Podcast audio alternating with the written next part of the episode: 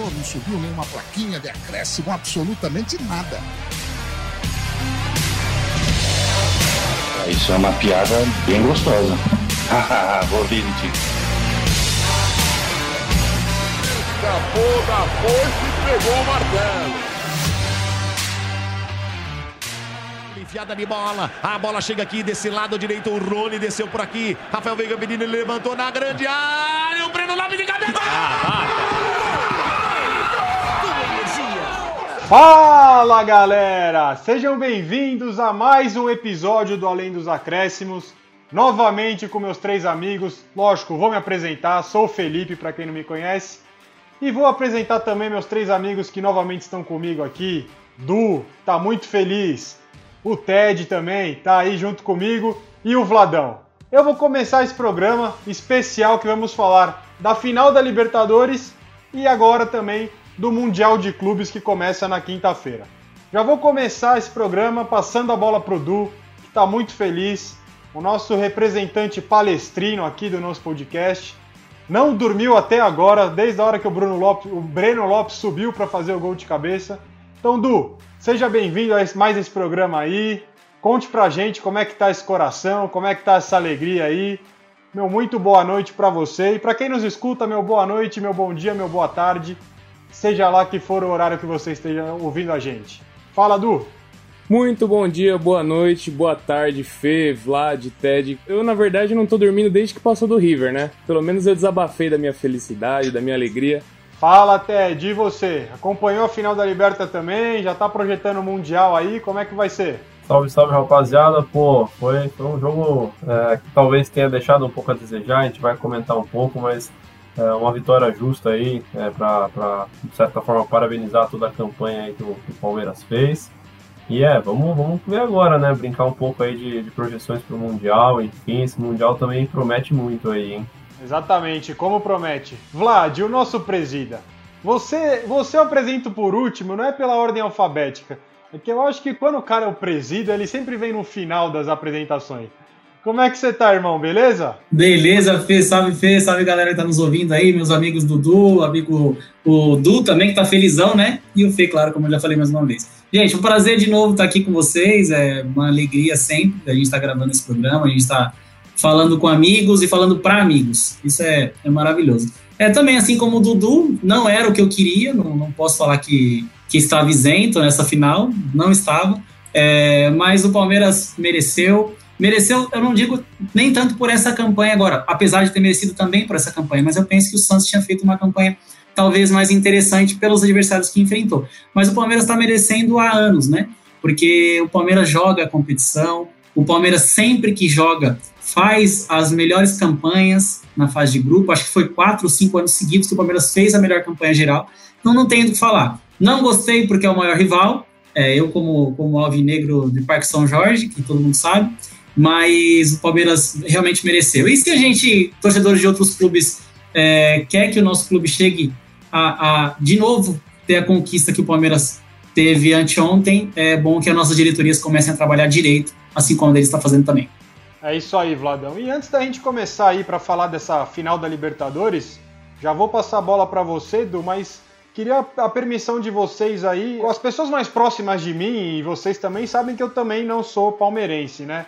Mas eu tenho muitos amigos e familiares palmeirenses próximos, então eu queria só um minutinho de vocês para poder dar o parabéns para esses amigos aqui, para deixar aí um aberto, um abraço para eles, porque são amigos que nunca fizeram piadinha para cima de mim ou coisa do tipo, então acredito que eles merecem esse esse abraço aqui no nosso podcast. Então, primeiro vai pro Du, né, o nosso camarada de podcast aí. Primeiro abraço vai para você, um cara que merece o título. E vou para falar de, de um amigo meu, que é um irmão que eu não tive, que mora nos Estados Unidos e é um palmeirense assim que eu respeito muito. É, ele sabe o quanto é difícil essa distância da nossa amizade, mas é, é um irmão mesmo para mim, que é o Rafael, Rafael Cicolin. Então, um abraço, Rafa. Deve ter sido estranho comemorar uma Libertadores sozinho aí nos Estados Unidos, então Espero que tenha aproveitado. Meu primo, que é mais que um primo para mim, é o irmão André Russo. Um grande abraço também. Espero que tenha comemorado bem o título. Da minha faculdade, três amigos em específico: Murilo Schmidt, Daniel Spadoni e Vinícius Rezende de Souza. Então, um abração para vocês três também. E para a família da minha namorada aí, que ainda bem que ninguém me enche o saco também, são palmeirense, parabéns para vocês aí. E ainda bem que ninguém falou nada para mim. Então, meus, meus abraços aqui, aqui estão dados. Mas para a gente começar a falar do jogo, para a gente começar a falar do jogo, e eu já vou dar meu palpite aqui antes de passar a bola para vocês. Não gostei do jogo, achei o primeiro tempo muito truncado, o segundo tempo com algumas chances isoladas para o Santos ali, mas eu confesso que eu esperava mais a final dessa liberta. Du, você pediu a palavra, o abraço está dado, é com você. Valeu, Fê. Rapidinho, só, é, só gostaria de fazer uma errata, Vladão. Foi o, a terceira campanha seguida que o Palmeiras foi o melhor. Algo que não, nunca tinha acontecido. Nunca tinha nem havido duas vezes seguidas. E, e, e o Palmeiras conseguiu a proeza de, de ter três melhores campanhas. E, o ano, e esse ano é, coroou né, todo esse projeto que iniciou ali em 2015 é, depois que o time se reergueu, inclusive com a ajuda do Santos, né, em 2014, que não, não rebaixou e foi salvo no seu centenário. E sobre o jogo, Fê, é, realmente, cara, foi a primeira vez que um time foi campeão dando apenas um chute ao gol. Um gol que saiu ali aos 98 minutos e 28 segundos, mas que não interessa, cara. Quase morri do coração e, e também gostaria de deixar um abraço aqui para toda a minha família palmeirense, o Felipe, Marcos e ao Vitor. E, e é nóis, gente. Obrigado, velho. Obrigado pela lembrança, Fê. Imagina, que é isso. Eu falei, eu dei um abraço para aqueles que merecem. E Vladão, você, meu camarada, assistiu o jogo, o que achou do, da partida? É, você já falou que pela campanha aí você não achou tão justo o resultado final, apesar do Palmeiras merecer, mas pela final, o que, que você achou do jogo? Esperava mais também? Ah, sem dúvida, cara. Ah, eu esperava muito mais esse jogo aí. Eu, eu, eu imaginei tipo, dois times atacando o tempo todo e a gente viu um jogo amarrado, um jogo truncado, como você bem disse, Fê. Os 100 minutos de jogo, sei lá, pouco mais até. É, não gostei, esperava muito mais, esperava muito, muito mais de alguns jogadores individualmente, principalmente os Santistas, né? É, Marinho, Soteudo. É, mas um jogo, aquele típico jogo decisivo entre dois rivais, né? Se a gente for pegar alguns jogos aí de onde dois rivais do, da mesma cidade se encontraram, vamos falar das finais do Paulista de 2019, final do Paulista de 2018, final do Paulista de 2020. Foram três jogos realmente chatos também, amarrados. Parece que eles se estudam muito, né? E, e certo, até certo receio. Então eu esperava realmente muito mais, mas dentro do jogo, apesar do, do, do bem, ter bem dito que o Palmeiras não deu nenhum chute, fora o cabeceio que, que gerou o gol, é, se tinha um merecedor era o Palmeiras. Eu acho que o Palmeiras ficou mais com a bola, o Palmeiras dominou as ações do jogo, as poucas ações do jogo. Acho que quem, apesar de, de não chutar, tanto o Santos também pouco, mas quem tinha, você via que o time de repente mais preparado, ou quem queria aparecer, queria, queria mais o título era o Palmeiras. Talvez por ter um elenco melhor, talvez por ter é, os jogadores individualmente melhores, apesar do Santos ter dois que para mim são muito bons. É, eu acho que o Palmeiras fez mais por merecer durante o jogo. E, e o que eu disse no começo, até é, fui, fui, bem claro: o Palmeiras merecia pelos, pelos anos, mas também por esse ano. Eu entendo que se, tiver, se tivesse que escolher um ou outro, pela temporada, pelo, pelo que fez na Libertadores de 2020, o Santos. Mas não quer dizer que o Palmeiras merecia. Tanto é que fez a melhor campanha mais uma vez, como também bem disse o O jogo final, chato mas não fiquei tão surpreso, visto que eram dois rivais, dois rivais locais, então é, já, já, a gente já podia imaginar esse, esse jogo bem truncado, bem amarrado, assim, por, por, mais que a gente não quisesse ver um jogo assim, mas não foi tão, não foi tão, tão grande surpresa assim, né? É, só pra, só pra não ser injusto, ô Vadão, eu disse que o Palmeiras não deu nenhum chute ao gol, né? Teve aquela falta do Rafael Veiga, mas que não é contabilizado o chute ao gol porque ele foi por cima da rede, né? Mas foi um lance de perigo ali que teve no, no segundo tempo. Mas realmente foi um jogo ali que os times pareciam que se estudaram bastante. O, eu acho que o principal falha do time do Santos foi ter entrado com dois volantes, né? Que não era a forma como vinha jogando durante a campanha. Entrou com o Sandri ali de segundo volante, mas para tentar ganhar o meio de campo. E os times ficaram mais na marcação. Tanto o Santos quanto o Palmeiras, eles ficaram um jogo ali de meio campo com muito pouca oportunidade no primeiro tempo e foi decidido um detalhe, igual a gente projetou no nosso podcast anterior, né, que a gente falou que ia ser decidido um detalhe e que os técnicos poderiam desequilibrar. Realmente foi o que aconteceu. Dois minutos depois que o Cuca foi expulso, saiu o gol da, do bicampeonato. Belo, belo ponto, Du. Tá pegando esse gancho aí, Du, é, é o que eu penso um pouco sobre a final jogo único, né? Os times eles entram em campo com mais medo de perder do que com vontade de ganhar, né? Então acaba tendo esse jogo é, eu não diria nem amarrado. Eu enxergo que um jogo amarrado é aquele jogo em que eventualmente o time até busca ali é, um ataque, enfim, só que a marcação do outro time é muito forte. No meu entendimento, os times eles nem tentavam tanto buscar o gol, justamente para não se expor, né? Agora, realmente foi, foi no detalhe e, poxa, é, sei que vocês comentaram aí um pouco do, do lado do, da torcida do Palmeiras, né, das alegrias, mas pô, fica aqui meus pêsames para os Santistas também, porque foi um golpe extremamente cruel aí. Eu nem queria estar na pele agora de um Santista, porque deve ter sido extremamente doloroso. Pô, Dudu, se doeu pra mim, pô. Imagina os caras. tá louco. Os caras devem estar muito mal, mano. Um abraço para todo Santista também, velho. É, eu também deixo aqui um abraço aos Santistas, mas eu também deixo aqui uma.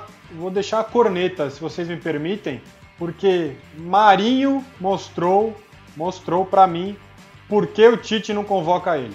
Ah, mas o Palmeiras foi marcar mais o Marinho porque ele é a peça-chave do Santos, sei o quê. Quando o cara é diferente, ele dá um jeito num jogo desse tamanho. Quando o cara é diferente, ele faz o que não é para fazer, ele desobedece. Marinho e Soteudo, para mim, pipocaram. Pipocaram. Já vou pedir até pro editor aí fazer um barulhinho de uma pipoca esquentando aí nessa minha fala, porque pipocaram. Não jogaram nada, nada. Para mim, melhor jogador do Santos foi o Pituca. Pituca e os zagueiros. Eu queria sair daqui com o título, né? É, igual eu falei ali fora, eu peço desculpa à Nação Santista que eu prometi uma coisa e não consegui cumprir, né? É, mas eu saio daqui de cabeça erguida, saio daqui por onde eu entrei, pela porta da frente.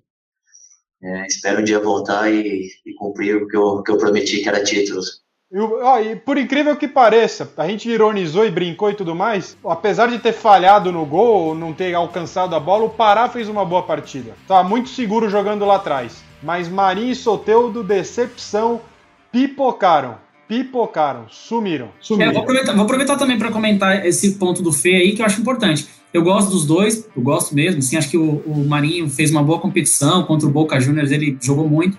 Mas de fato, cara, de fato, uma final desse tamanho aí, o que espera de um jogador que ganhou o anel lá de Rei da América? É, não, não pode. Vladão, desculpa te interromper, mas o Marinho falou que trocava o anel pela taça, hein?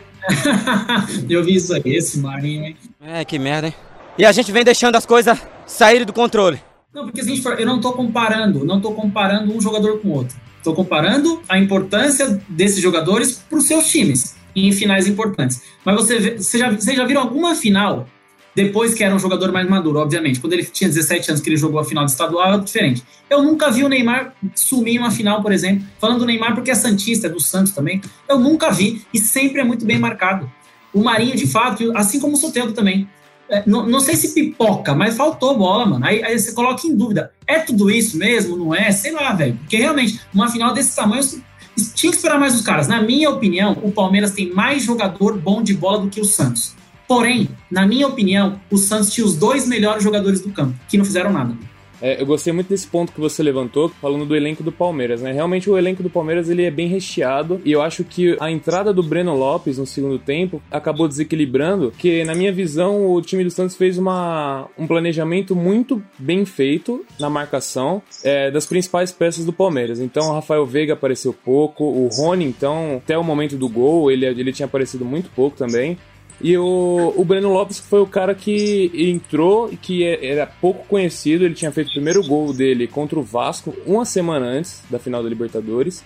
E o Rony, cara, ele acerta um cruzamento, ele estava literalmente sozinho, sem nenhuma marcação. Eu vi muitos, muitos sites falando que a saída do Cuca foi o que desestabilizou o time do Santos. E realmente, dois minutos depois, o Danilo acerta uma virada de jogo que, meu amigo, no pé do Rony. O Rony sozinho teve tempo de pensar, beber uma um Gatorade ali na, na, na beira do campo, olhar para a área e, cara, acertar um cruzamento pro Breno Lopes, que foi um, um passe. E eu achei um pouquinho falha do John também, que ele deu uma ameaçadinha ali para sair, né, para sair socando a bola e voltou. Nesse momento ele já não tinha mais o que fazer, cara. Ou ele ia ou ele não ia. Porque ele não foi e acabou tomando uma cabeçada linda do Breno Lopes no contrapé. E aquele momento acabou, velho. Você tomou um gol aos, aos 98 do segundo tempo. Ah, já era. Eu concordo com você, tá? Eu acho que vale. Pra gente falar do gol do Palmeiras, tem que começar pelo lançamento do Danilo. É, para maiores de 18 anos, um lançamento daquele. Que, que bola, mano. Proibido para menores de Cuca, mano. e eu quero ouvir do Ted mais um pouquinho aí do jogo que ele achou. Esperava mais também, não só da partida, mas de um dos dois times. Como é, qual a sua análise do jogo pra gente poder fechar essa parte da final e começar a projetar o Mundial de Clubes aí e falar do Mundial. Ah, boa, Fê. Vou até costurar um pouco aqui os comentários com que o Vladão e o Du comentaram. Uh, realmente, eu acho que assim, em uma final como essa, você espera dos jogadores diferenciados da sua equipe, né? Alguma atuação ali que tente fugir da marcação, né? Então, na final, óbvio, todo mundo vai marcar todo mundo de uma forma extremamente intensa.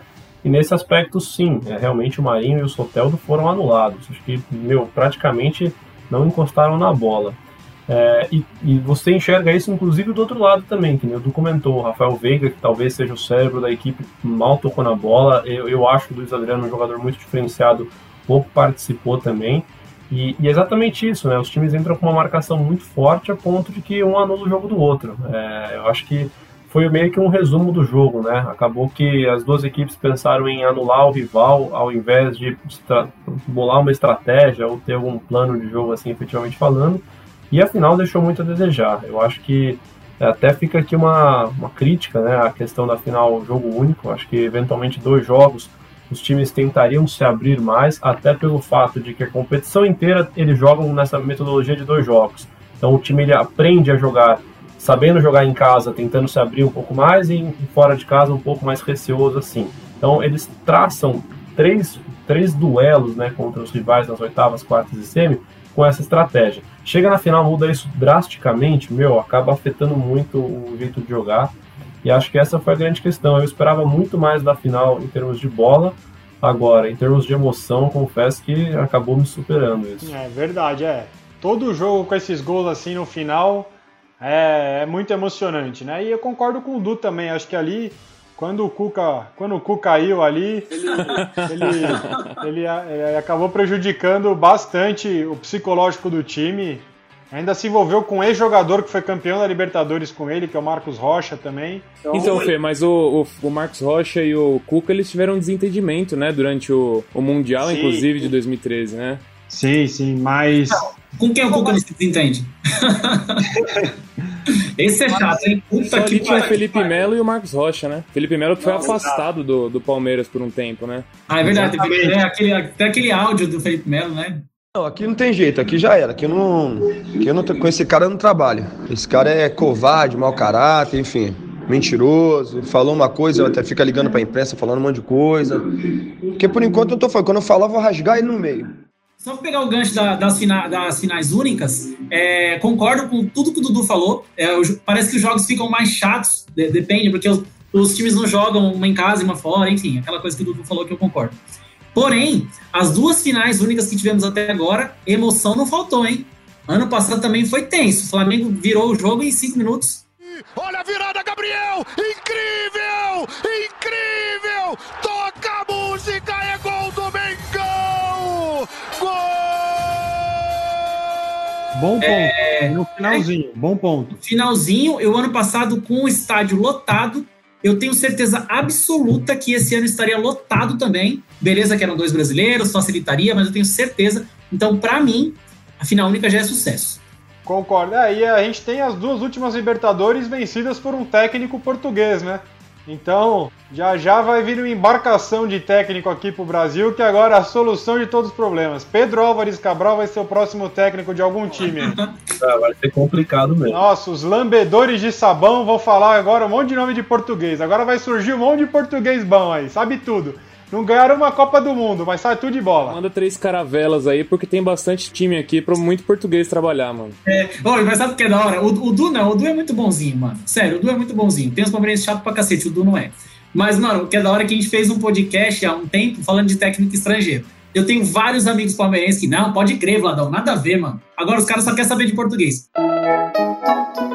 Vim de longe para realizar um sonho fazer história no maior campeão do Brasil. Eu quero saber agora. Alô, senhor Guilherme Verli? Alô, seu Lucas Araújo? E aí? Português é o rei da bola ou não é, mano?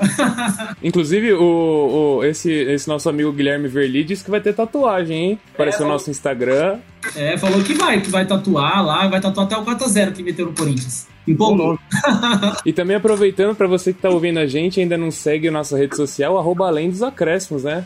É, por favor, né? Cada um na sua casa, à distância. Depois do trabalho, os quatro aqui. Então dá essa moral, se inscreve no canal aí, ativa o sininho, compartilha com os amigos, deixe seu like. Fui bem nessa, hein? Mas foi bem demais, deixei Vou quebrar o protocolo aqui, uma meta alta. Ó, não é tão alta, vai, gente. Ajuda nós aí, manda pros amigos, ó. Quando a gente conseguir 5 mil seguidores, não é tanto. Vai, 5 mil seguidores não é. pra gente conseguir até metade do ano. 5 mil seguidores, nós vamos sortear uma camisa de um clube grande daqui de São Paulo.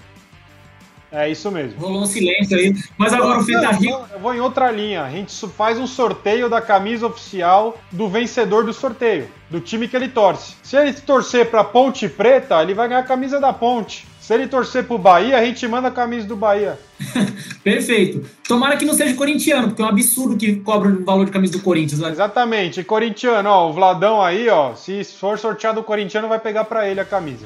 Mas vamos voltar, vamos voltar ao nosso assunto. Bom, Palmeiras bicampeão da Libertadores da América, né? Ganhou em 99, agora a temporada 2020 e agora, ó, partiu Qatar, partiu Doha. Palmeiras vai jogar o Mundial e a torcida tá querendo acabar com essa piada, com essa história de que não tem Mundial, mas pelo visto aí já vem bucha pela frente, né? O Mundial começa agora na quinta-feira, dia 4 de fevereiro. Então vão ser duas quartas de final. Então, porque vale lembrar, você que está nos ouvindo, que o Au- Auckland City da Nova Zelândia não topou jogar o Mundial de Clubes por conta da Covid-19. Acho que é por isso que a Nova Zelândia é um dos melhores países em relação à Covid-19, né? Tá aí um belo exemplo. Mas também não adianta nada que é um clube horroroso. Não ia fazer nada, diferença nenhuma. Não tem graça nenhuma também jogar ou não, não muda nada. Fê, só mais uma coisa, eu queria dar uma. fazer um pedido pro nosso editor aí, mas não é nem, na- nada de querer, de querer cornetar, de querer zoar ninguém, é só porque eu gosto muito. A- a- nesse momento podia estar a trilha, né? Lá, lá, lá, Lalaiá, lalaiá, lalaiá. Lalaiá, lalaiá, lalaiá. Aí, o editor, aí o editor que essa boot aí, viu? Eu acabei de receber um WhatsApp do editor aqui, ele falou que não vai rolar, viu? ah, bem legal, bem legal, bem legal. O Palmeiras tem mundial! Sim! Eu acho que é o horário, cara. 10 para 1 da manhã. Tá O Palmeiras tá mais- tem Mundial! É, e até falar, daqui a pouco o Du vai mandar você te catar ali, ô Vladão, aproveitando a sede aí do, do, do jogo. Tem que, tem, que aproveitar que, tem que aproveitar que ainda pode, né? Pode ser que na próxima gravação não possa mais. Exatamente. Então a gente vai ter aí o Palmeiras enfrenta o vencedor de Tigres do México ou Ulsan Hyundai da Coreia do Sul. Hyundai iX35. E o Bayern de Munique, o campeão da Champions League, vai enfrentar o vencedor de Alduail, vou, vou até confirmar aqui na minha colinha, Alduail, representante do país sede, clube que o Dudu, ex-Palmeiras, joga, e contra o jogo contra o Al Ali, o time egípcio que enfrentou o Corinthians na semifinal lá em 2012. Então Bayern de Munique pega Al Ali ou Al Duail. E a final aí é o vencedor do jogo do Tigres ou o San contra o Palmeiras e o vencedor do Bayern de Munique contra o Al Duail contra o Al Ali. Vou deixar minha previsão aqui já para passar a bola para vocês. Para mim vai ser Libertadores contra a Champions League. Eu acho que a final vai ser Palmeiras e Bayern. Ted, meu amigo, meu camarada, qual é seu palpite? O que você acha desse Mundial de Clubes aí 2020? O que, que você está projetando? Cara, eu, projeto o seguinte, é, realmente acho que o lado do Bayern de Munique, olha, seja aí qualquer um dos, dos dois times aí, qualquer um dos au-au aí, acho que o Bayern de Munique passa atropelando. Agora, o lado do Palmeiras, é, que nem a gente estava resenhando aqui um pouquinho antes de começar, é, pegando o, o Hyundai, acredito que tenha vida fácil. Pegando o Tigres, acredito que passe também, mas aí passe com emoção ali análoga, quem sabe, da final da Libertadores, alguma coisa ali no, no último minuto, né? Quem sabe. Tem até uma, uma parte aí da torcida do São Paulo, eventualmente, né? Que tem a maldição aí do Tigre da Argentina em 2012, desejando que, quem sabe, né, essa maldição acabe com o Palmeiras herdando essa maldição no Mundial contra o Tigres do México, né? Mas eu acredito que realmente a final vai ser Palmeiras e Bayern de Munique. E você, Vladão? Agora que o nosso Du já vai pro, vai pro Qatar, ele vai ser o último a falar e quero ver a expectativa dele por último. E você, Vladão? O que, que você acha aí do- desse Mundial de Clubes de 2020? Tá, eu acho também, tô na mesma linha do Dudu. Do Dudu. Eu acho que, que vai dar Libertadores e, e Champions League. Bayern vai passar com certa tranquilidade do Zawal aí. É, e o Palmeiras também acho que classifica para a final. É, vocês querem falar de final agora? Ainda não, né? Não, pode falar. Se você já, já tá projetando a final aí, pode falar o seu palpite. É, eu acho que dá, que dá Palmeiras e Bayern. E ao contrário do que muita gente acha, não é a zica inversa, não é mesmo. Mas eu acho que o Palmeiras vai dar uma trabalheira pro Bayern, viu? Se eu tiver que apostar, apostaria no Bayern. Mas eu acho que não vai ser essa. Eu já tô vendo um monte de meme por aí. Ah, que vai ser outro 7x1, ah, não sei o quê. Só o Lewandowski vai fazer não sei quantos. Acho que não. Acho que o português lá não é, não é o inventor da bola, mas ele vai armar o time fechadinho para jogar por uma bola ali. O Bayern de Munique é um timaço, claro, mas também tem as suas fragilidades. Foi eliminado recente por um time da Série B do campeonato deles lá. E não sei se o Palmeiras é, é tão inferior a um time de Série B da Alemanha, né? Eu acredito que não. Então eu acho que com bons jogadores, não é o melhor time do mundo. Se tiver que ter o melhor time do mundo, é o Bayern, independente desse jogo. Assim como era o Chelsea, assim como era o Barcelona. Eu, eu sou desse que eu penso desse jeito aí. É claro, podemos conquistar os títulos que a gente conquista, beleza. Mas time bola por bola, é muito difícil o sul-americano ter mais bola hoje em dia do que um, um, um europeu. É, decisão de um jogo só, acho que o Palmeiras tem grandes chances de ser campeão do mundo. Acho mesmo. Acho que o Bayern tem mais do que o Palmeiras, mas o Palmeiras tem boa chance, ao contrário de que muita gente está falando por aí. É, eu, eu vou na linha de raciocínio é, da sua, Vladão. É um jogo. É um jogo e um jogo tudo pode acontecer. Pega o Everton pegando tudo, como foi o Cássio em 2012, como foi o Rogério em 2005, amigão. É uma bola para entrar e pronto. Eu, eu acho. É, do jeito que a maré tá boa pro Palmeiras, por que não? Mas eu queria saber se o olho grande realmente existe ou é uma triste coincidência? Maré tá excelente, recente ainda, como você falou. Palmeiras jogou a, a, semifinal, a final da Libertadores esse final de semana, no próximo tá jogando o Mundial. Sempre teve um espaço maior, então, eu, assim, nome por nome no papel, o Bayern não tem o que falar, né? Pô, é o Bayern, meteu oito no Barcelona na Champions, mas é um jogo só. É um dia ruim do Bayern, um bom do Palmeiras, acabou. Acabou a piada.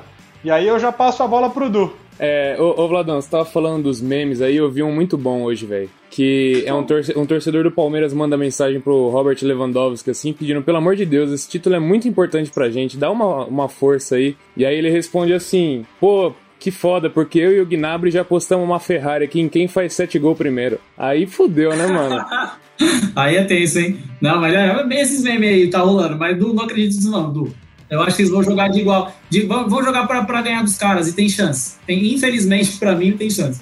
Então, é, a minha visão ela já é um pouco assim. Eu, eu acredito que tem que ir com muito pé no chão. Não adianta chegar lá, achar que já tá na final do Mundial, enfrentar o Bayern e tomar a costa do, do, time mexicano. Porque o time do Tigres ele não é um time ruim. Ele tem algumas peças que a gente conhece aí, rostos conhecidos, né? Como é o caso do Gignac, que é o, o atacante, que inclusive fez gol na final da CONCACAF. Ele jogou por muito tempo no Olympique de Marseille e também já chegou a jogar na seleção francesa. Outra pessoa que a gente conhece que atuava aí no, no time do Tigres é o Eduardo Vargas, que é atualmente atacante do Atlético Mineiro, né? Não vai estar no Mundial defendendo, mas também esteve no clube. O, o Tigres, que é um milionário do México, né? Que também tem o meia ex-Atlético Mineiro, Rafael Carioca ali, que é um bom jogador. Então acho que a gente tem que ir com bastante pé no chão e independente de, de como, qual vai ser, seja o Tigre ou o time coreano, a gente tem que tomar muito cuidado eu, particularmente, tenho um pouco de receio de, de semifinal de, de Mundial, porque assisti o Atlético Mineiro sendo eliminado em 2013, né? O, o Inter sendo eliminado pelo Mazembe, e não é uma coisa que eu gostaria de passar, né? Então, sempre com um pezinho no chão e um medinho aí, o, o cu trancado, né? E, e o Bayern do outro lado, velho, não tem como, mano. É, vai ser um atropelo, na minha opinião. O... Eu, eu tenho uma certa vontade, assim, de ver o Dudu meter um gol no Neuer, assim. Se for um 8x1, tá tranquilo, né?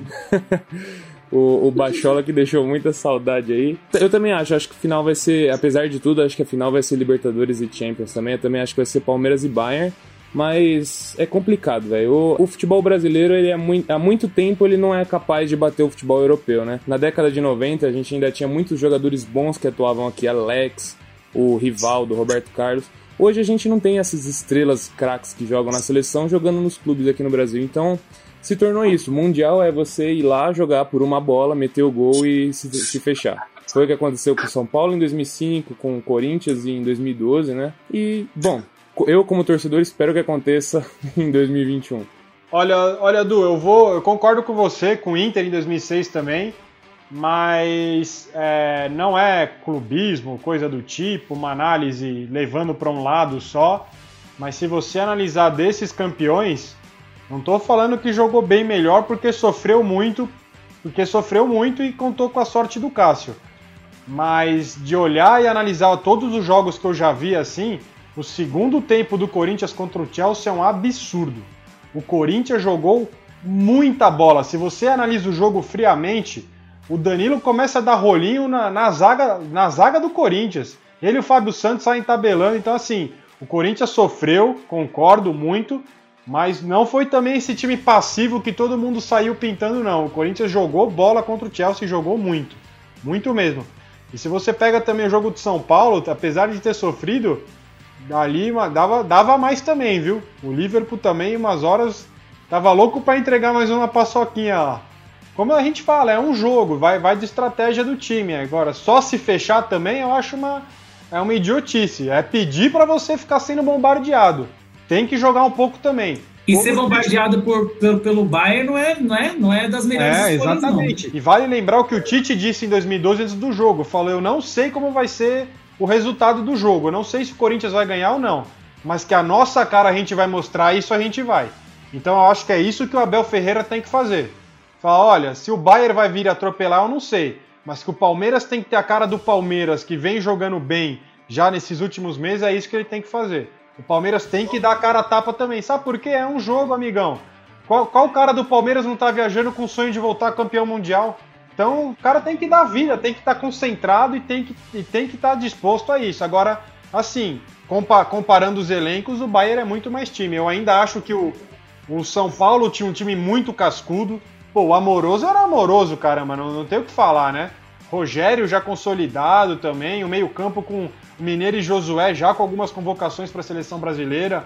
O Corinthians um time cascudo, bem mais velho também, Paulo Guerreiro, futebol europeu, né? O Chicão também com uma boa rodagem, o Alessandro com experiência e o Palmeiras, meu, o Felipe Melo com certeza vai ser um fator principal no vestiário para saber o que falar com os jogadores, como falar com os jogadores. O Everton, goleiro de seleção brasileira. Então acho que o Abel Ferreira tem que sim tomar devidos cuidados, mas tem que dar cara do Palmeiras porque é o que nós falamos aqui, é um jogo só e um jogo tudo pode acontecer. É isso, mas o Palmeiras tem que tomar cuidado, tem que mostrar a cara do Palmeiras, mas cuidado para não sair igual louco. Sair igual louco aí é um saco. Uma coisa que eu acho que talvez possa pesar muito, não sei quanto isso eventualmente passaria pro elenco, mas, cara, vamos lá. Que eventualmente toda a diretoria do Palmeiras, a torcida do Palmeiras está com uma expectativa muito grande para exatamente extinguir essa piada. Eu não sei até que ponto isso pode chegar ao jogador a ponto do cara, tipo, jogar meio que pressionado por uma final de Mundial. A gente sabe que quando um time sul-americano vai jogar nessas condições atuais, né, de 2000 para cá, vai jogar uma final de, de Mundial, meu, ele tá relaxadão, porque ali tudo que vier para ele é lucro, e a gente sabe um pouco disso. Então eu não sei até que ponto isso pode pesar negativamente para o Palmeiras. E uma outra coisa que eu acho muito tensa, que também pesa um pouco contra, é o seguinte: bom, que, que vão times magníficos para a final do Mundial, isso sempre vão. A gente sabe que ano a ano isso acontece. Mas a gente sabe que tem times que eventualmente estão numa fase com o futebol fora do, do comum, assim, como por exemplo foi o Barcelona em 2011, como por exemplo é esse Bayern de Munique no meu entendimento, e até mesmo acho que o Liverpool do ano passado do Klopp que conseguiu fazer uma campanha maravilhosa. Então, assim, esses times, quando eles chegam no Mundial sob essas condições, meu, é um peso ainda maior para eles. Então, tipo assim, os caras eles estão jogando por música. Então é exatamente isso. Se o Palmeiras resolver só se defender como fez contra o Santos em determinado momento, meu, uma hora vai entrar. Cara, não tem jeito. Então tem que procurar jogar, tem que acima de tudo jogar com inteligência. E uh, por mais que isso possa parecer até um pouco ridículo, né? prezar não pelo futebol vistoso, mas sim pelo resultado, mas, meu, final do Mundial é o resultado. Se você ganhar roubado, se você ganhar feio, não importa, você tem que ganhar. No final do resultado tem que ser a vitória. Não, não adianta você jogar bonito e, putz, joguei de igual para igual e perdi. Meu, grande coisa, vai ficar lá na prateleira, jogou de igual para igual e vai ter o troféu lá? Não vai. Então é, é um jogo bem delicado aí. E, e, conhecendo um pouco assim do que do trabalho do Abel Ferreira, principalmente, né? Nessa parte mais de, de motivacional, enfim, eu acho que ele vai conseguir é, extrair isso dos jogadores com auxílios de alguns medalhões do elenco, como por exemplo vocês citaram, né, Felipe Melo e o Everton. Boa. E agora vamos colocar a pimentinha no programa, né? Chegou a hora da gente começar a falar um pouquinho aí. Vale lembrar, pessoal, então, o Palmeiras estreia no dia 7, no domingo, 3 horas da tarde, e o Bayern de Munique joga na segunda-feira, dia 8, às 3 horas da tarde também. Numa, num primeiro momento, sem a pandemia, né, sem o coronavírus, é, o novo formato do Mundial de Clubes, agora acho que vai ser Copa do Mundo de Clubes, se eu não estou enganado, com 24 times, ele entraria no lugar da Copa das Confederações, então seria disputado em junho, agora de 2021. Por conta da pandemia, a FIFA preferiu é, adiar para 2022 ou 2023 esse formato.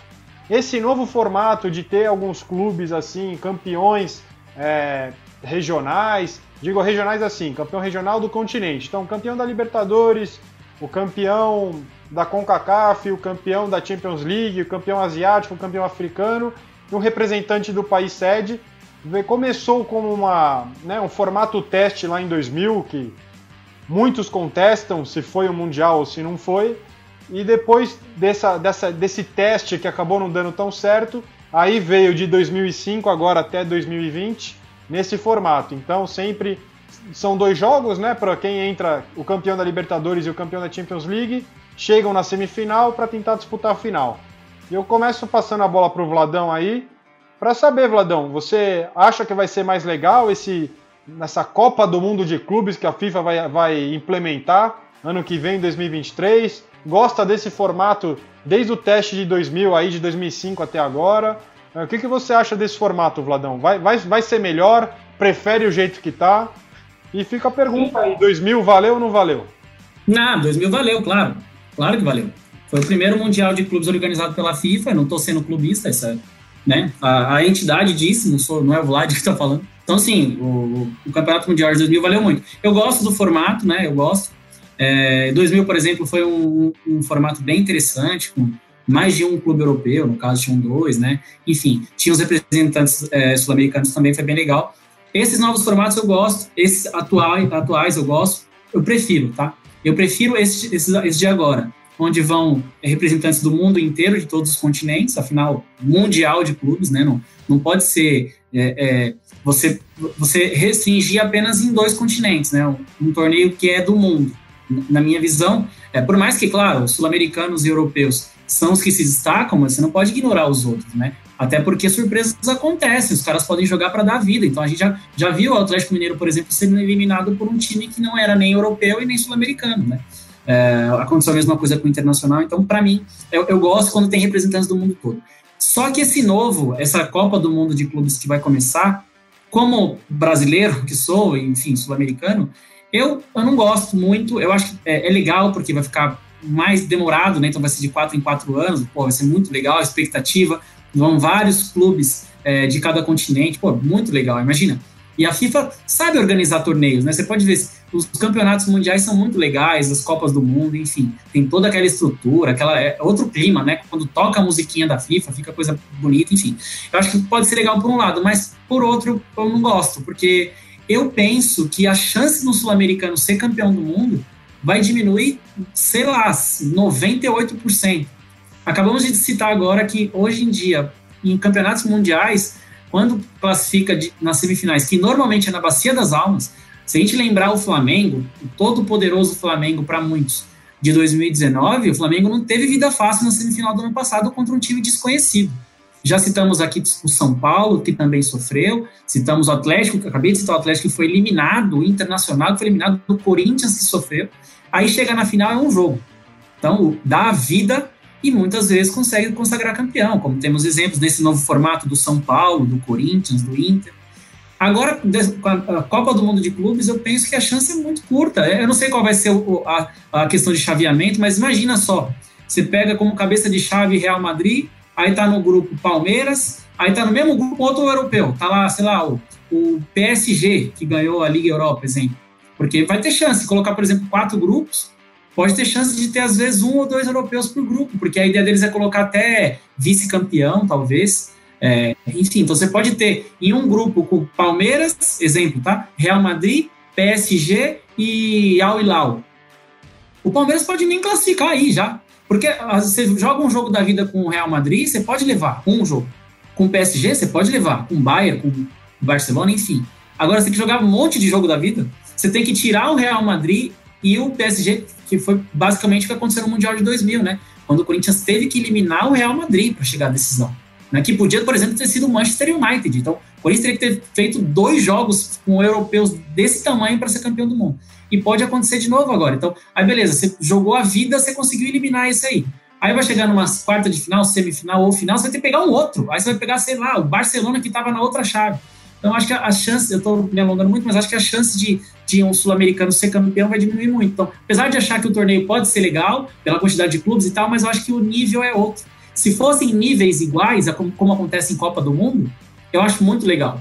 Mas os níveis não são os mesmos, e a gente sabe que não são os mesmos. A gente pega dois treinadores gringos que vieram aqui e não são os donos da bola, não, tá? Não são treinadores magníficos no cenário europeu, não. Nunca nem treinaram um time de grande é, potencial na Europa chegar aqui e ganha o que quer, sabe? Porque o nível é outro. Então, pensando por isso, eu acho uma pena. Eu não gosto porque eu acho que vai ser muito difícil. Inclusive, eu até brinco com os amigos, né, que a chance do Palmeiras acabar com a piada é esse ano.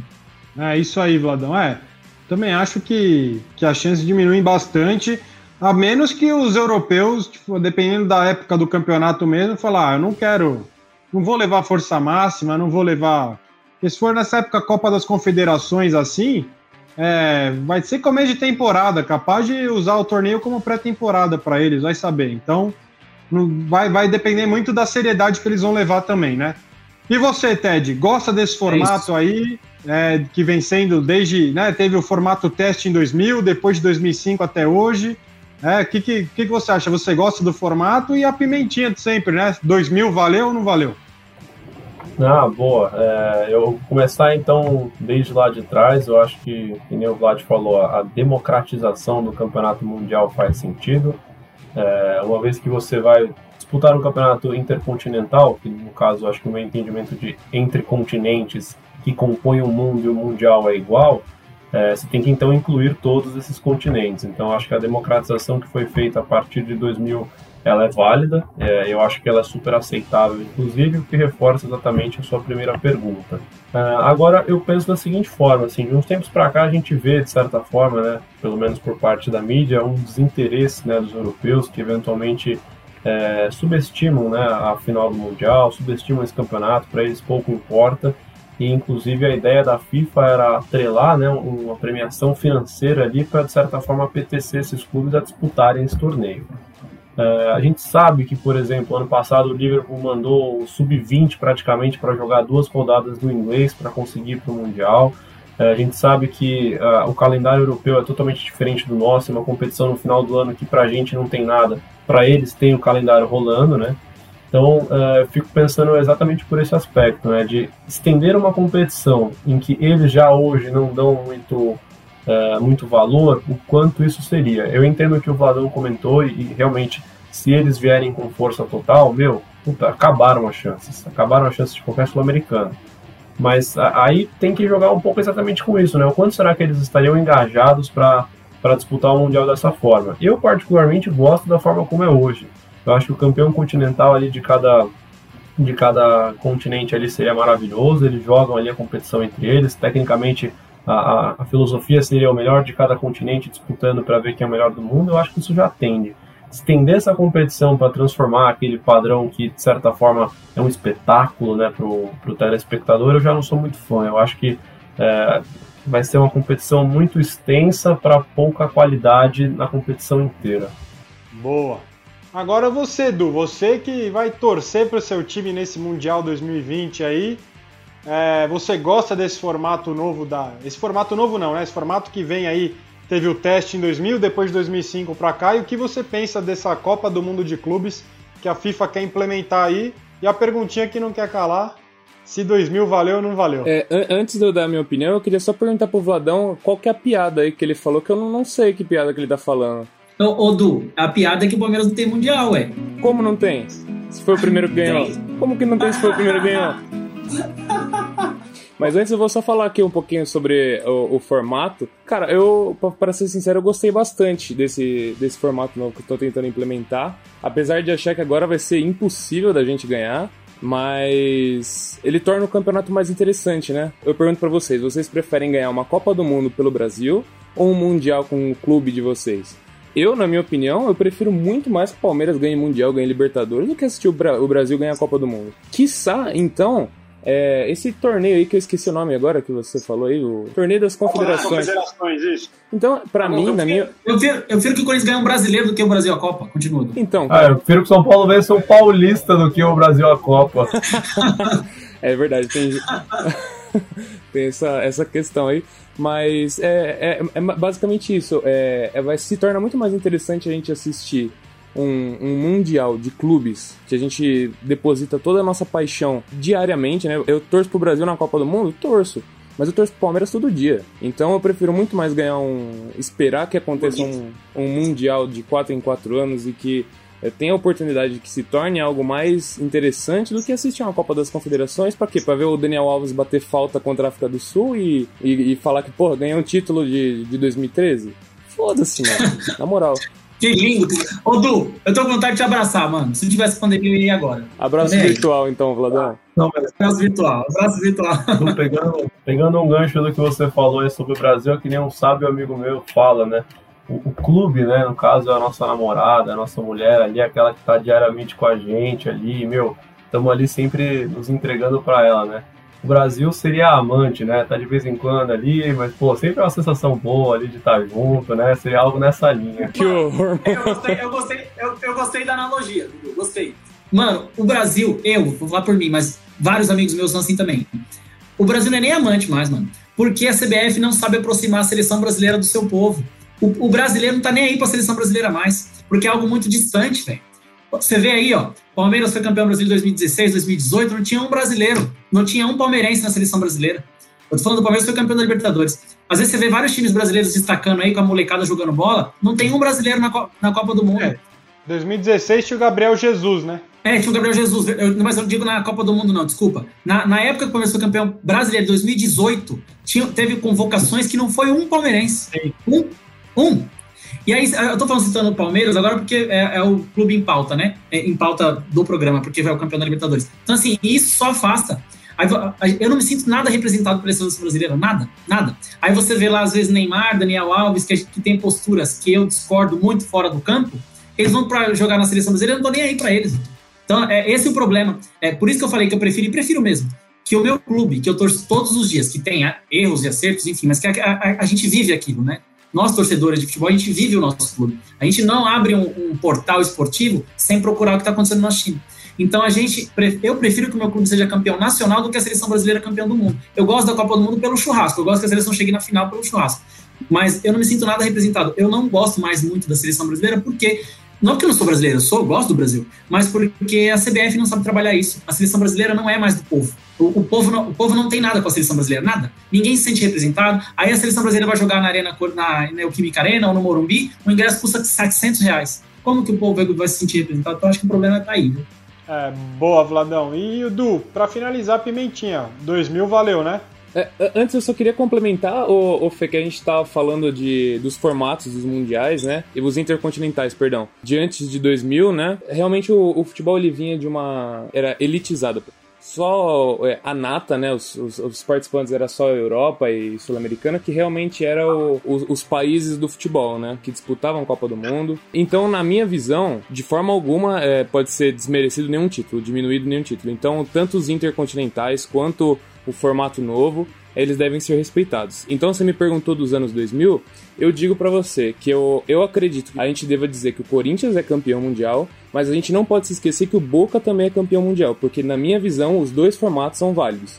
Então o Boca foi lá, ganhou de 2 a 1 do Real Madrid, na, na competição que até então era o que acontecia, né? 99 foi 99 e 2000 foram os últimos nesse formato. É, de forma alguma a gente pode diminuir um título, independente se for rival ou não. Mas só uma coisa rapidão, eu não acho, Odu, eu não acho que seja diminuir título, não, mano. Uh, outro dia eu vi, tava vendo em alguma página do Instagram, é, a galera falando dos intercontinentais e citando os, os clubes argentinos. O Boca Juniors, por exemplo. Aí eu fiz questão de entrar no site deles e ver como que tá. Eles não tratam como mundial de clubes. Eu entendi o seu ponto, tá? Eu só tô dizendo assim. E eles tratam como intercontinental. E isso não é diminuir. Na visão deles, na visão deles, Boca Juniors especificamente, mas tem outros também que, que tratam assim, não brasileiros. Eles tratam como um torneio muito importante, mas que se chama intercontinental. Eles não tratam como um mundial de clubes. E eu não acho que isso é diminuir. Eu, eu, é esse é o ponto. É, eu, eu acho que é um outro torneio daquela época muito importante, algo muito importante mesmo, assim, que muitas pessoas até falavam, chamavam de mundial, talvez, e pode ser que seja, né, não sou o dono da razão, é só uma opinião, é, mas que depois, que, onde aperfeiçoaram a, a, entidade maior do futebol, tratou, separou o que é mundial, o que não é, enfim, uh, não vamos entrar nesse, nesse, senão é outro programa, mas o que eu, só o que eu discordo de você é que, assim, não é diminuir, Uh, exemplo, o, o, São Paulo é bicampeão intercontinental e campeão mundial. Porra, é bicampeão quando jogou com dois europeus, sabe? E Milan e, e, quem foi o outro? É, Barcelona. É, então. Então, assim, é, são títulos gigantescos, mas que talvez não possam ser chamados de campeão mundial, uma vez que não tinham clubes do mundo inteiro, só tinham clubes de dois continentes. Dos cinco, só tinham de dois. Então, como você trata como mundial? Mas respeito sua opinião, só estou pontuando que não é desmerecer. As pessoas que falam assim, é tratar como outro nome. Ô, Vladão, Vladão, eu, eu te entendo, mas é que aí a questão a gente está indo pelo nome do torneio. Se fosse chamado na época Mundial de Clubes, a gente ia falar que era Mundial. Agora, só passando nesse formato da FIFA, para né, informar os nossos queridos ouvintes aí, para quem está nos assistindo, então os campeões mundiais do formato da FIFA. Então, o Corinthians foi campeão em 2000 no formato teste da FIFA. Em 2005, que foi quando começou para valer, o São Paulo foi campeão. Em 2006, o Inter. Em 2007, o Milan. Em 2008, o Manchester United. Em 2009, foi o Barcelona. Em 2010, a Inter de Milão. Em 2011, o Barcelona de novo. Em 2012, o Corinthians. Em 2013, o Bayern de Munique, que agora tem grande chance de ser campeão de novo, né? Ou de chegar na final de novo. De 2014 foi o Real Madrid. Em 2015, o Barcelona. Agora olha isso, gente. 2016, 2017 e 2018, Real Madrid. Ou seja, não é porque o Real Madrid foi campeão mundial três vezes seguidas, o Real Madrid ganhou três Champions seguidas. É, é uma coisa absurda assim. E 2019, o Liverpool pôde aí lavar a alma, né? Depois de ter perdido para o Flamengo em 81, a musiquinha que a gente está acostumado. Perdeu para o São Paulo em 2005, o Liverpool venceu o Flamengo na final de 2019.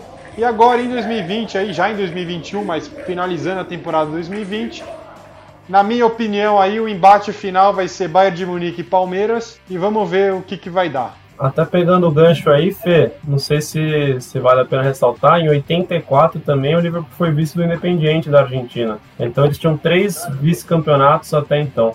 Seria o Liverpool Vasco inglês? Tô brincando, gente. É uma brincadeira aqui, tá? Uma brincadeirinha, mas é muito vice, hein? Uma pergunta que eu, uma, uma, dúvida que eu tenho. Um amigo meu, São Paulino, o Rafa, até um abraço, o Rafa Borges, ele, ele segue a gente, ele tem um canal esporte também que é Casal Torcedor. Ele é a namorada dele palmeirense, que legal. É, ele falou para mim, Bladão, como o mundial, com mundial de clubes desse jeito, onde a gente chega lá para jogar com o europeu, sempre o nosso time é inferior, para ser campeão é um sufoco danado. Ou não consegue ser campeão, como vários foram agora e não conseguiram, sul-americano, né? Tanto que o Real Madrid bateu três vezes campeão seguido jogando com o Sul-Americano duas das, das, três vezes. Não é melhor ganhar Libertadores do que o Mundial? Quero saber isso de vocês rapidinho. Beleza, o mundo é maior. A América, obviamente, é menor. Só que aqui você joga com os seus maiores rivais e você compete. A Vera. Então você vai ver quem é o melhor time da América. O Mundial não, você vai lá, joga um jogo, tem que dar vida, tem que espernear todo para ver se ganha e não é o melhor time do mundo. É, eu vou responder curto e grosso aqui, eu concordo com seu amigo. Ponto final. Ted, o que, que, você acha? Tendo o argumento do Vladão a respeito dos nossos maiores rivais estão aqui. Agora, a maior zoeira que nós podemos fazer com os nossos maiores rivais é ganhar no Mundial. Tipo, ninguém joga na cara do outro, ah, eu tenho três Libertadores, ah, eu tenho duas Libertadores. Não, os caras jogam, mano, eu tenho Mundial, você não tem Mundial, e por aí vai. Eu acho que. Eu ainda acho que o Mundial, apesar dos pesares, assim, do sofrimento, é, é mais grandioso. É, é assim, né? Quando o meu time ganhou o Mundial, minha avó tinha 10 anos, né? Então não acho que eu não. Né? No meu caso, eu gostei muito de ganhar Libertadores, isso eu posso dizer. Ai, você é muito da hora, mano. Vladão, Vladão, Ted, até para você, Edu, eu só vou dar uma, uma, brinca, uma brincadeirinha aqui. Voltando ao Mundial de 2000, muitos falam como pode é, dois mundiais com uma Libertadores. E já pro Du entrar no mérito que ele quer falar de 51, fica a minha pergunta. Como pode ter um Mundial numa época que a Libertadores não existia? Vou ficar no mudo aqui agora. Pronto. Bem, assim, tem coisa boa. O teste de 2000, ele, ele convidou o Corinthians, né? Como o, o então campeão brasileiro de, de 98 e 99, né, Fê? Me ajuda? Eu, eu te ajudo, Du. Na verdade, a, o formato da, da, da FIFA na época chamou o Vasco campeão continental aqui da Libertadores em 98 e era o representante do Rio de Janeiro. Seria disputado em duas cidades, Rio e São Paulo como eles definiram o formato antes da final da Libertadores de 99, não teria sentido se o Palmeiras perdesse, por exemplo, a Libertadores de 99, ter um colombiano mandando em São Paulo. Então eles pegaram o Vasco campeão da Libertadores em 98 e o Corinthians campeão brasileiro em 98. Como eles já decidiram depois, trouxeram o Manchester United campeão da Champions em 99, que provavelmente ali foi um pouquinho antes, quando o Palmeiras ganhou a Libertadores, confesso que não sei calhou do Corinthians ganhar o brasileiro de 99. Por quê? Ficou prometido ao Palmeiras, o Mundial continuaria, né? Ah, o Mundial de Clubes da FIFA continuaria em 2001, então ficou a promessa para o Palmeiras que jogaria o Palmeiras em 2001. Então, como campeão de 99, jogaria em 2001. Então, pularia, sei lá, dois anos, né? Então, calhou do Corinthians ganhar o brasileiro em 99, porque se o Corinthians tivesse perdido o brasileiro de 99, quem teria a promessa de jogar o Mundial de 2001 seria o Atlético Mineiro. Então foi mais ou menos isso. Para ter um representante no estado de São Paulo e no Rio, então eles pegaram o campeão da Libertadores de 98, que foi o Vasco, ficou mandando o jogo no Rio, e o Corinthians campeão brasileiro, que é o representante do país sede, assim como vai ser o Aldo do Ail aí, do Dudu, assim como quando é no Japão, sempre tem um Kashima, Kashiwa, nunca sei se é com M ou com W esses times aí. Então é isso que acontece. Vai o campeão nacional disputar representando o país sede. Então foi isso que aconteceu, Du. Sim, exatamente. É, o ponto que eu quero chegar é, óbvio, convidaram um anfitrião, mas não esperavam que o anfitrião ia bater nos convidados, né? Ganhou do Vasco quando o Edmundo perdeu o pênalti e pode sim ser chamado de, de Mundial. Eu, eu sou um pouco contra essa, essa piada do Mundial sem Libertadores, inclusive porque é, em 1951 também foi elaborado, né, após a Copa do Mundo de 50, que o Brasil perdeu, é, a CBF ela não queria que o, o, os brasileiros eles desacreditassem do futebol. Então foi desenvolvido o, ficou conhecido como Copa Rio, né? Esse nome, Copa Rio, inclusive, é porque a Prefeitura do Rio de Janeiro, ela patrocinava a competição e, e foi convidado todos os campeões, né? A Juventus, a, o Áustria Viena, o Nice da França e o Palmeiras e o Vasco. E, e, inclusive, quem ajudou na organização foi o secretário da FIFA, que era amigo do Jules Rimet, então presidente da, da FIFA, né? Todo, todos esses clubes campeões que vieram até aqui, o Nacional do, do Uruguai, ele parou o Campeonato Uruguaio para vir participar. Houve uma, um reembolso para os clubes que participavam do Campeonato Uruguaio, que teve que ser parado, então os clubes menores do Uruguai eles receberam um, uma quantia em dinheiro. A Juventus também, ela veio como caráter de ser o primeiro campeonato interclubes do, planeta. E, e calhou do Palmeiras perder o primeiro jogo da Juventus de 4 a 0 na fase de grupos, se classificar ganhar o primeiro da final por 2 a 0 e empatar o segundo por 2 a 2. Então, acho que da mesma forma como você organiza um campeonato tentando decidir qual é o melhor clube do mundo, foi válido em 2000, também foi válido em 51. Então, acho que por isso que eu acredito nos, nos dois. Boa, Du. Bom, agora falamos aí do, do jogo da final da Liberta, já projetamos o Mundial de Clubes agora de de 2020, né, da final da temporada 2020. Traçamos um pouquinho aí mais ou menos o formato da FIFA, né, de 2000 para cá e os outros títulos. Então vamos começar aí para os finalmente. Quero deixar mais uma vez o parabéns aos torcedores do Palmeiras, né, pelo título da Libertadores. É, vai ser um mundial difícil, mas que aproveitem esse friozinho na barriga aí. Uma pena que não é no Japão para vocês terem que acordar cedo, vão ter que sofrer mais ainda, porque o jogo vai ser à tarde. Então, né? O, do, o Ted, que é São Paulino, o Vlad, que é corintiano, sabe como é esse friozinho na barriga de manhã, assim. Então quero, quero deixar aí o torcedor palmeirense usufruir desse momento. Já vou me despedindo, relembrar vocês que chegaram até aqui o final do nosso podcast. Não deixe de nos escutar, tá bom? Não deixe de nos seguir nas redes sociais, lá no Instagram, além dos acréscimos. Não deixe de se inscrever no nosso canal no YouTube também, além dos acréscimos, tracinho podcast. Se inscrevam lá, compartilhem com os amigos, deem essa moral pra gente. Du, mais uma vez, parabéns, meu amigo. Vladão, presida, aquele abraço. Ted, valeu por mais esse episódio, meu irmão. Então, até a próxima. Tamo junto. E é isso aí. Passo para você, Ted, esse finalmente aí. Opa, valeu, Fê. Agradecer aí vocês que acompanharam a gente até agora, então não esqueçam de seguir a gente, arroba além dos acréscimos aí. Uh, e pô, parabéns novamente aí à nação palmeirense, meus pêsames aí para os Santistas. E vamos em busca de futebol aí. Agora, começando o Mundial, vamos acompanhar os jogos aí para depois nos próximos programas a gente comentar sobre o Mundial também. Fica aí meu abraço aqui aos meus irmãos aqui de podcast. Tamo junto, irmãos. Vai lá, Du. Valeu, Ted, obrigado. É, queria também agradecer a todos vocês aí pela, por mais um episódio. Foi da hora demais. Estou muito feliz. E quem sabe aí no próximo, próximo episódio vocês estejam falando com um bicampeão mundial, né?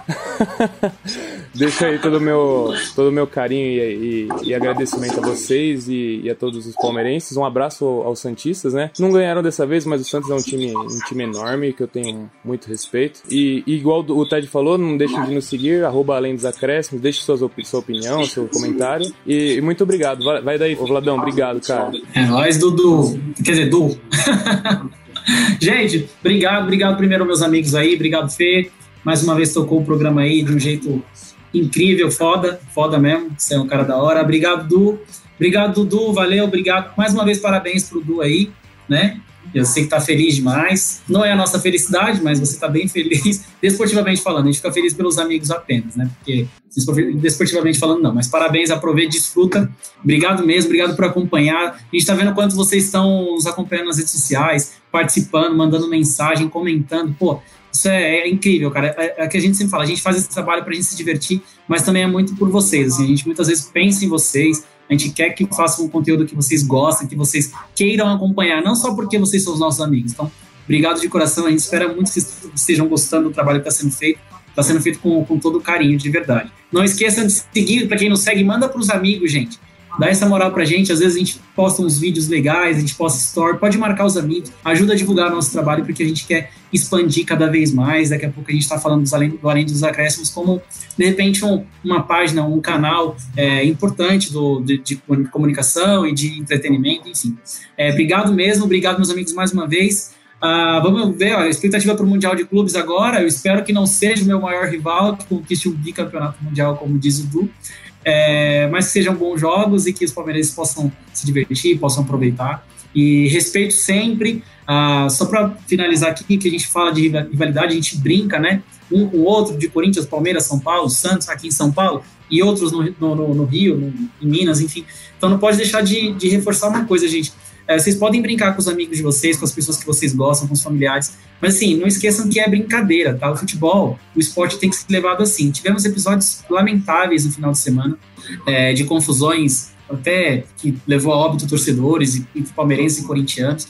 Então, assim, por favor, é, se vocês tiverem algum conhecido que não leva o futebol desse jeito, algum familiar, ou você mesmo, repensa nisso, repensa que é para entreter, é para gente se divertir.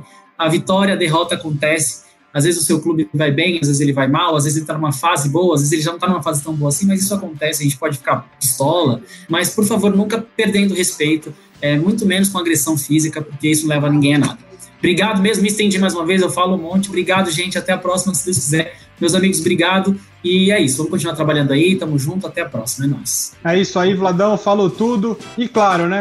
Falamos do campeão da Libertadores que vai jogar o Mundial. Para finalizar o programa, sobe o hino aí, editor do hino do Verdão. Parabéns, palmeirenses. E até o próximo episódio. Vamos embora. Valeu!